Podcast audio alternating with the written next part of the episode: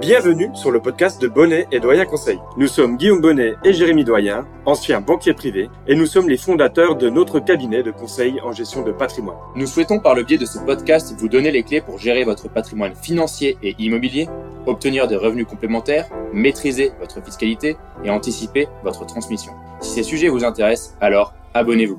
Nous vous souhaitons une très bonne écoute. Et aujourd'hui, avec Guillaume et un invité, nous allons nous poser la question suivante, où investir en 2023 pour faire fructifier son épargne? Et je te laisse, Guillaume, définir déjà ce que c'est qu'une action et une obligation. Oui, c'est important pour commencer déjà de rappeler les bases. Quand on parle de marché financier, on va ici s'attarder principalement sur les actions et les obligations. Alors une action, qu'est-ce que c'est? Une action, c'est tout simplement un titre de propriété qu'on détient sur une entreprise contrairement à une obligation où là, c'est une dette finalement. Les entreprises vont pouvoir émettre des obligations dans le but de se financer sur les marchés financiers. Donc dans un premier cas, on est actionnaire d'une société et dans le second cas, on détient un droit de créance d'une société. Et je l'ai dit au début de ce podcast, nous sommes en présence d'un invité Camille Houet, expert financier dans une grande banque privée française, qui nous fera l'honneur de répondre à la question suivante, où investir en 2023 pour gagner de l'argent, j'ai envie de le dire concrètement? Camille, merci euh, d'avoir accepté déjà d'échanger avec nous sur cet épisode un peu spécial sur les marchés financiers. On va échanger ensemble sur justement euh, qu'est-ce qui s'est passé sur les derniers mois, sur l'année dernière, parce qu'on sait que ça a été très mouvementé au niveau des marchés financiers, et qu'est-ce qu'on peut attendre de l'année 2023 et donc en déduire un peu euh, des différents actifs sur lesquels on peut investir pour espérer une performance positive sur l'année 2023. Bonjour Camille. Bonjour Guillaume, bonjour Jérémy, bonjour à tous. Euh, bah, tout d'abord, merci pour l'invitation. Euh, comme tu l'as dit, on va faire aujourd'hui un peu un tour d'horizon sur quelle classe d'actifs investir pour 2023. Euh, mais je pense que le préalable à tout cela, c'est faire un point sur 2022, euh, l'année passée, qui a été une année euh, très spécifique. Ça faisait un moment qu'on n'avait pas eu une concordance de baisse de classes d'actifs. Donc je m'explique, hein, c'est ces différentes classes d'actifs qu'on a évoquées au début, que ce soit la classe obligataire ou la classe action, on a eu un marché qui a eu des performances négatives. on sait que de manière habituelle, on dit qu'il y a un peu le vase communicant quand la classe action ne fonctionne pas, on se réfugie sur la classe obligataire pour rechercher la performance. Malheureusement, sur l'année dernière, avec euh, la remontée des taux des banques centrales, on a eu aussi euh, une classe euh, obligataire qui, elle aussi, a eu un rendement négatif. Et Camille, on entend souvent parler aussi que c'est la guerre en Ukraine qui a eu directement un impact sur les marchés financiers. Est-ce que c'est dû uniquement à la guerre en Ukraine ou c'est un facteur extérieur qui amène cette crise? Tout à fait. Pour l'inflation, la crise en Ukraine a été en fait le dernier déclencheur qui a donné le dernier coup d'accélération à cette inflation, mais elle était déjà présente 6 à 8 mois Auparavant, on avait déjà un contexte qui était fortement inflationniste. Euh, ce contexte était présent par rapport à une décennie hein, de liquidité qui a été déversée sur les marchés financiers. Donc ça s'est euh, vu sur les différents marchés, hein, que ce soit sur le marché immobilier qui a eu des performances euh, très importantes. On a eu des fortes valorisations. Certaines années, des villes comme Angers ont pu faire plus 30% en valorisation sur les biens immobiliers. Alors Camille, c'est très intéressant justement ce que tu nous dis là. On voit que finalement, c'est cette inflation qui est le début du problème en 2022 pour ce qui concerne les marchés financiers, cette inflation et surtout l'action des banques centrales pour lutter contre celle-ci. On a entendu tout le long de l'année 2022 et ça continue encore actuellement depuis euh, le premier trimestre 2023 que les banques centrales, que ce soit aux États-Unis la Fed ou en Europe la BCE, elles, elles ont un rôle très important dans ce qui s'est passé sur les marchés financiers dernièrement. Tout à fait. Euh, le rôle principal hein, des différentes banques centrales est de maîtriser une inflation autour des 2%. Euh, là, on a eu une inflation qui a largement euh, dépassé ses objectifs. On a même été sur des inflations à deux chiffres en Europe et quasiment la même chose au niveau des États-Unis. et le rôle en fait de la banque centrale est de gérer de liquidité. Alors pour expliquer un peu ce mécanisme, les taux directeurs vont contrôler cet afflux de liquidité. Plus les taux vont être élevés, plus l'argent aura un coût et moins de personnes vont pouvoir donc emprunter et utiliser cet argent. À l'inverse, euh, dès qu'on aura des taux qui vont être assez bas, on va pouvoir injecter fortement des liquidités dans les marchés et les différents opérateurs vont pouvoir emprunter pour euh, leurs différents euh, besoins. Donc, ce que tu nous dis ici, Camille, pour parler très concrètement pour les personnes qui nous écoutent, quand on a des taux bas, on a envie d'investir, et quand on a des taux hauts, ça, ça, ça freine l'investissement, tout comme dans l'immobilier en fait. Tout à fait. Si on veut être très terre à terre et très simpliste, Quand les taux sont élevés, on coupe le robinet, moins d'investissement. Quand les taux sont bas, on ouvre le robinet, plus d'investissement. Et du coup, ça se déverse plus sur les marchés. Ok, donc c'est ce qui expliquait ces dix dernières années des performances exceptionnelles sur le marché immobilier et sur le marché financier. Tout à fait. Concrètement, c'est le cas. Camille, on a parlé du marché action. On va également parler rapidement euh, des obligations, puisque elles aussi, elles ont eu des performances plutôt catastrophiques depuis la remontée des taux. Comment est-ce que tu pourrais expliquer assez simplement qu'une obligation, elle perd de sa valeur alors que les taux montent? On pourrait se dire que justement, c'est plus intéressant aujourd'hui une obligation. Pour reprendre à contrario ce que tu viens de dire, en effet, désormais, euh, les obligations ont des taux d'intérêt euh, qui est intéressant, mais la valeur nominale, du coup, a baissé. Pour comprendre ce mécanisme, vous prenez une société qui va émettre une obligation en base 100, qui rémunère un coupon de 2% par année. Euh, si ce taux augmente, comment on va garder euh, le même rendement? Ça va être par une baisse du cours de l'obligation. Donc cette logique, euh, on a une corrélation inversée quand les taux augmentent, la valorisation de l'obligation va baisser pour garder le même rendement sur une même société qui aura émis un même type de créance sur une même durée. Je pense qu'on a fait la rétrospective de l'année 2022 et des années euh, précédentes, même on est un peu plus loin. Aujourd'hui, maintenant, ce qui, ce qui intéresse nos auditeurs, c'est euh, l'année 2023. Euh, c'est ce qui se passe actuellement, un marché de l'immobilier qui tangue forcément, mais on va parler surtout des actions et des obligations. Camille, sur quoi investir en 2023 Bien sûr, il n'y a pas qu'une seule solution, ce serait trop simple, mais sur quoi on pourrait conseiller nos clients d'investir? Bon, avant de donner mes recommandations, on va euh, préciser, ceci n'est pas des euh, conseils en investissement. Euh, rapprochez-vous de votre conseiller financier pour euh, établir euh, selon vos objectifs euh, les allocations en adéquation, que ce soit le choix de l'enveloppe fiscale ou de la classe d'actifs sur laquelle investir. On va aussi dire la phrase d'usage. Les performances passées ne préjugent pas des performances futures, donc tout ce qui sera échangé aujourd'hui entre Guillaume, Jérémy et moi. Je vous invite vraiment à vous rapprocher d'eux pour avoir des conseils personnalisés selon votre situation. Nous allons dire aujourd'hui des généralités sur les marchés. Plusieurs solutions. On a un retour de l'or hein, qui, en période inflationniste, permet de préserver son capital. Euh, on le voit hein, depuis le début de l'année, on a le 11 d'or qui a dépassé euh, les 2000 dollars. J'ai une conviction que euh, rentrer de manière progressive sur l'or sur du long terme permet de euh, préserver euh, son capital, mais bien sûr pour une petite partie, hein, pas pour une grosse partie. On peut être sur du 2 à 5% de vos investissements sur les marchés financiers qui pourraient être sur cette thématique. On est vraiment sur quelque chose de réserve de valeur. si on a une monnaie qui est déflationniste, qui perd de la valeur, l'or permet de conserver cette valeur en face. Sur la partie obligataire, on vient d'évoquer les obligations. Euh, c'est vraiment le grand retour des obligations.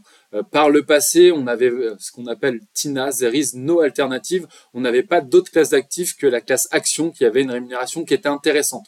Pourquoi? On l'a parlé, hein, l'obligataire, on avait des taux bas, donc peu de rémunération.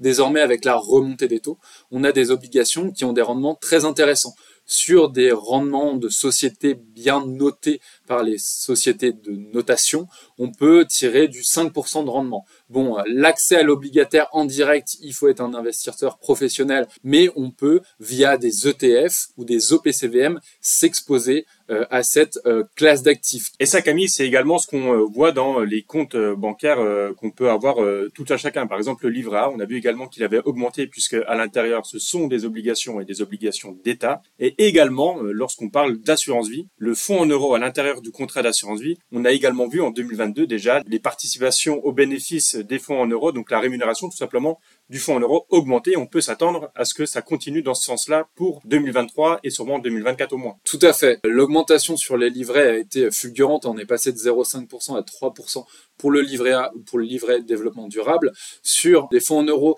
l'augmentation n'a pas été aussi rapide. Pourquoi? Parce que à l'intérieur du fonds en euros, vous avez un stock euh, d'obligations anciennes qui avaient des rémunérations moins importantes. Donc, c'est-à-dire qu'il faut un flux de nouveaux entrants sur le support fonds en euros pour acheter des nouvelles obligations à forte rémunération pour faire augmenter euh, cette rémunération. Mais en effet, euh, ces nouveaux supports ont désormais une rémunération qui est plus intéressante dans l'absolu, mais retracée de l'inflation il était plus intéressant d'avoir un 1% avec une inflation neutre qu'aujourd'hui gagner entre 2 et 4% si vous avez une inflation qui va être autour de 7 ou 8%. il faut toujours mettre en corollaire la performance réelle. En fait, c'est les taux réels qui seront intéressants. C'est pour ça, euh, pour euh, de l'épargne de précaution, les livrets sont très intéressants. Je mettrais sur le fonds en euros quand même un, petit bémol. Euh, j'ai un petit penchant qui est assez personnel.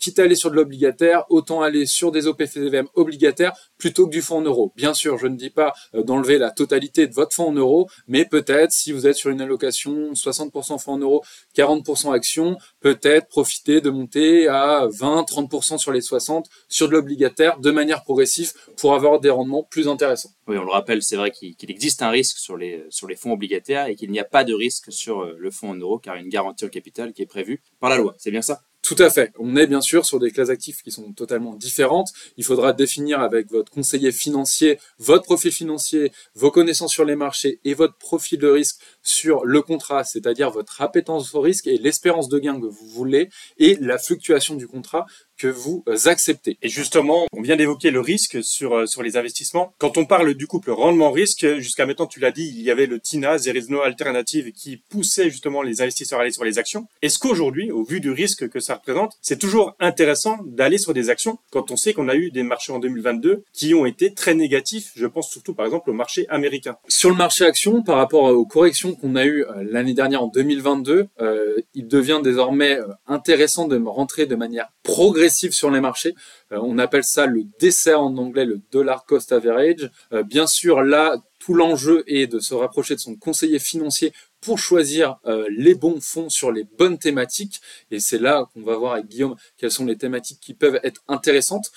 par sa composante technologique, au niveau des US, on a eu des fortes corrections. Il pourrait être opportun de rentrer sur ce type de marché. Euh, au niveau européen, on a ce qu'on appelle un PER, c'est le ratio de cherté des actions qui est plus faible euh, qu'aux États-Unis, donc on a de fortes opportunités aussi. On va bien sûr exclure hein, le luxe hein, qui est sur ses plus hauts. Désormais, on est sur du 40% de la pondération du 440 sur cette classe d'actifs, mais sur euh, des choses plus value, plus défensifs, on peut avoir des choses aussi intéressantes sur les marchés européen. Euh, Camille, quand on t'écoute, est-ce que du coup le luxe doit être sorti des allocations euh, financières euh, des clients de ta banque privée ou de nos clients également? Non, non, loin de là, il faut pas l'entendre du sens là. sur les marchés financiers, on a un peu trois phases, on va dire, soit à l'achat, soit on est neutre, soit à la vente sur le luxe au vu des PER.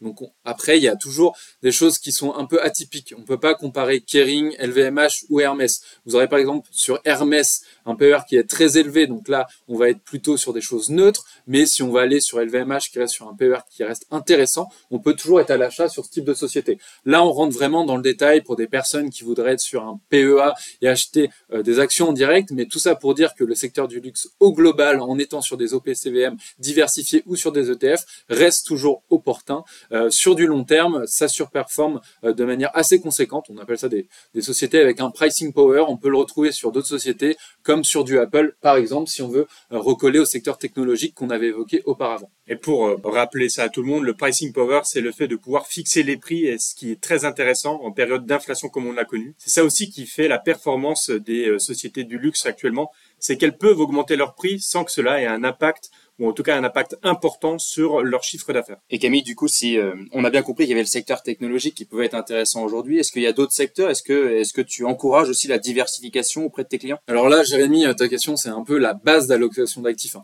On va être toujours dans la diversification. Euh, quand par exemple j'ai commencé à reparler de l'obligataire, c'est-à-dire qu'on va peut-être surpondérer par rapport à l'allocation cible de votre contrat cette classe d'actifs, mais bien au contraire, il faut euh, continuer à bien diversifier ces contrats pour assurer un rendement périn dans le temps et euh, on va dire une maxime un peu très connue et très basique pour vous faire sourire, mais jamais mettre tous ses œufs dans le même panier, toujours d'actualité sur les marchés financiers. Donc la diversification reste la clé et quand on t'entend, je crois que le temps aussi. Tout à fait, Jérémy. Euh, le temps est vraiment la clé. Euh, on, a certaines études qui sont sorties où vous faites des comparaisons. Euh, même un investisseur qui ferait un investissement chaque année au pire moment sur les marchés sur une durée de 20 ans serait fortement positif, contrairement à une personne qui sera rentrée et sortie du marché. Donc je m'explique qu'il y aura acheté et vendu, c'est-à-dire qu'il sera sorti du marché, qui sera pas exposé dans le temps, pourrait euh, vraiment euh, louper la majorité de la performance qui aura été retirée par le marché. Donc Amit, moi j'ai envie de te poser une question, c'est aujourd'hui du coup si tu devais investir pour tes clients, quel portefeuille type est-ce que tu recommanderais? On rappelle, c'est pas quelque chose que vous devez faire directement, il faut toujours voir ça avec un expert comme nous en tant que CGP, mais en tout cas on peut avoir une idée de ce que toi tu pourrais recommander? Pour répondre à ta question euh, du fait qu'il y a différents profils pour les clients, je vais essayer un peu généraliste, mais pour te répondre hein, concrètement sur quoi investir, euh, ça serait une surpondération par rapport à votre allocation de base sur euh, la partie obligataire en réduisant votre partie de fonds en euros.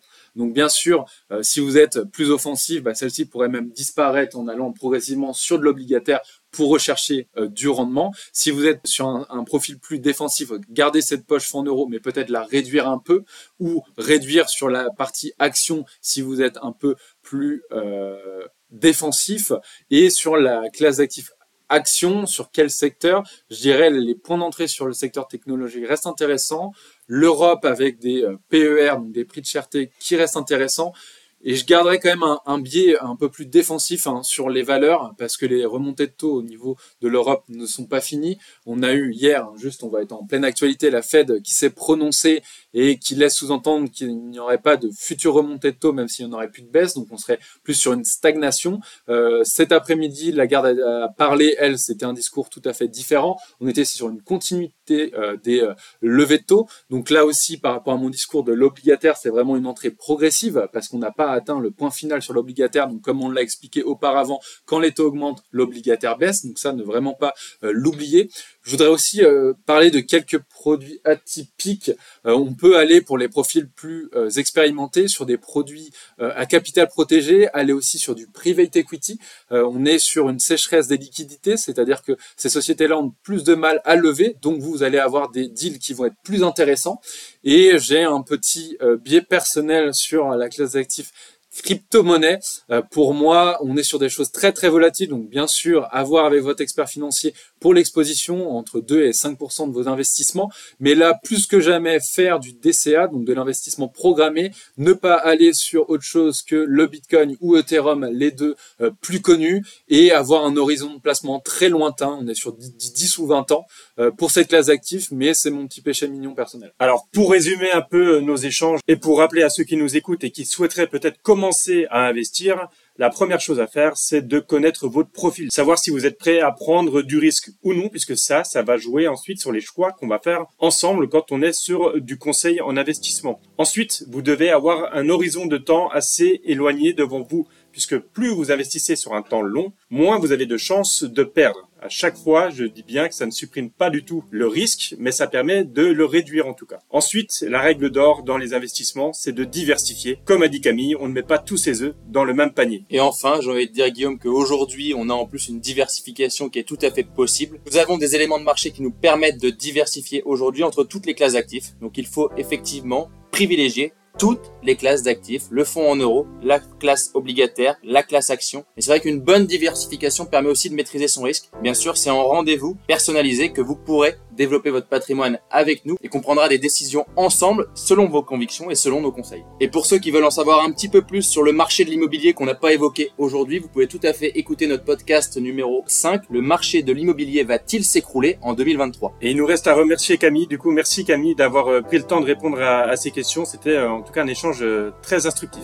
Merci à vous pour l'invitation. Si vous souhaitez prolonger la discussion, alors vous pouvez directement prendre contact avec nous sur notre site bonnetdoyenconseil.com. C'était Guillaume Bonnet et Jérémy Doyen et nous vous remercions pour votre écoute. À bientôt pour un nouvel épisode.